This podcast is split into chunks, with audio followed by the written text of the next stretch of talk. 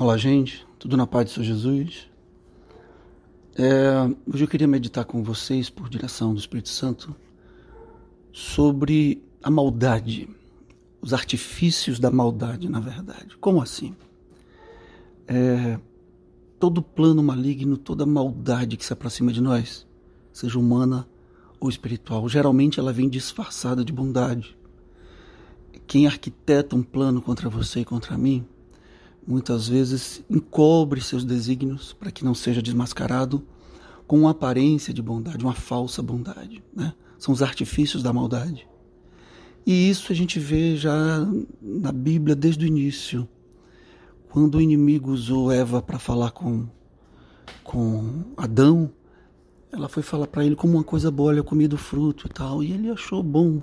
O próprio inimigo, segundo o relato bíblico lá no Gênesis, quando ele fala com Eva, ele dá a entender que não ia haver consequência nenhuma.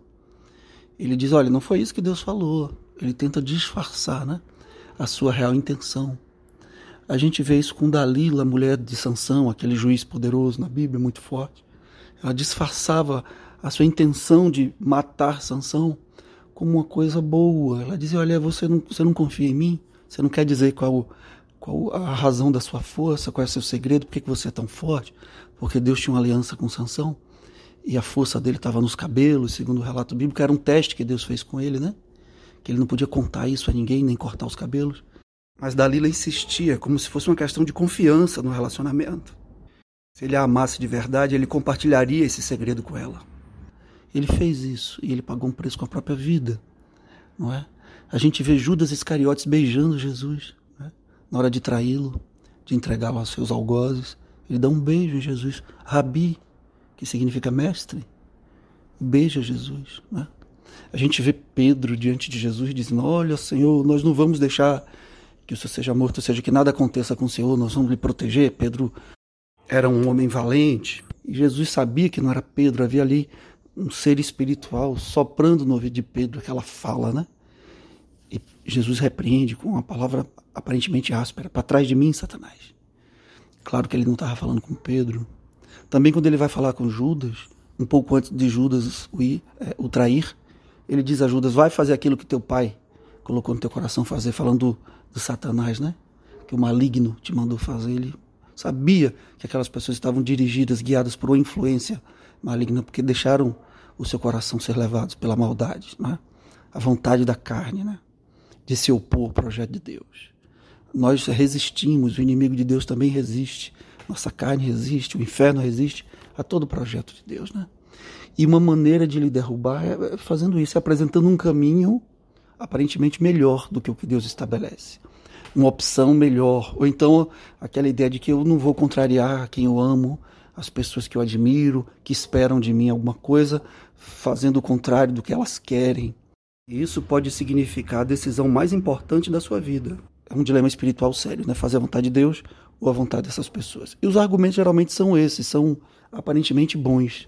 Preservar suas conquistas ou não machucar pessoas, mas na verdade são artifícios da maldade. É melhor você não fazer o que Deus disse. Só que não existe isso sob a lógica da eternidade. É importante que você entenda isso.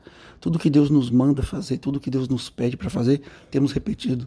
Não tem a ver necessariamente com se dar bem nessa vida, ou ser feliz aqui agora, quando existe uma vida eterna para ser vivida e essa aqui é só um teste, justamente da obediência. Se Abraão fosse pensar assim, ele não teria feito o que fez quando Deus pediu. Abraão testou Abraão. Já meditamos também. Pedindo ele, olha, quero o seu filho. Abraão, sobre uma lógica da conveniência, e dizer não porque minha esposa, não porque minha família, não porque é meu filho, não porque eu amo. E Abraão porque entendia a lógica da eternidade, que isso aqui é um teste para a vida eterna. Ele foi fazer. E teve de Deus a recompensa, porque Deus também tem promessas para essa vida aqui. É? Se a gente coloca o reino de Deus e a sua justiça em primeiro lugar, ele diz que as outras coisas são acrescentadas. Deus não tem prazer em nos deixar desvalidos, desassistidos. Pelo contrário, ele tem planos bons para nós. Ele só não pode nos dar aquilo que nos desvia do caminho dele. O problema com aquele jovem rico foi que o dinheiro, as riquezas eram a prioridade para ele quando ele disse que queria servir ao mestre e o mestre mostrou para ele o que era a prioridade. Ele disse: "Vai, então abre mão de suas riquezas, vende tudo e dá aos pobres e volta". Ele não podia fazer isso, porque o amor dele maior pelo que ele tinha e não por Jesus. Jesus vinha em segundo lugar. Então, por isso que Deus muitas vezes não nos abençoa aqui, tá? Mas a prioridade de Deus é nos dar a vida eterna, a você e a sua família, porque a promessa de Deus é para a sua família inteira. Quando alguém de uma família aceita Jesus, ele tem promessa para a família inteira, porque ele é bom.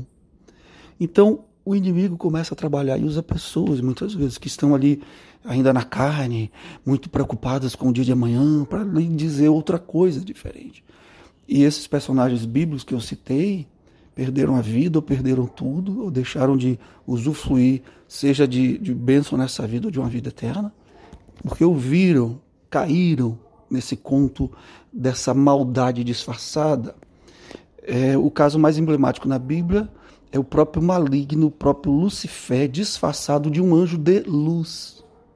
Tem muita gente por aí invocando anjo de luz. Eu não lhe recomendo isso. Nossa, nosso caminho para Deus é Jesus. Porque Satanás se disfarça de anjo de luz. E se você não crê, lê na Bíblia, você vai ver. Dá uma conferida lá em Lucas capítulo 4, a partir do versículo 1. E isso ele faz conosco também, não é? Ele apresenta propostas que nos desviam do caminho de Deus sob uma aparência de bondade ou de ah, uma questão é, estratégica para você evitar conflitos. A palavra de Deus muitas vezes traz conflitos. Não vai achar que Abraão não teve conflito dentro de si quando Deus lhe pede seu filho, né? que Abraão não sabia que era um teste.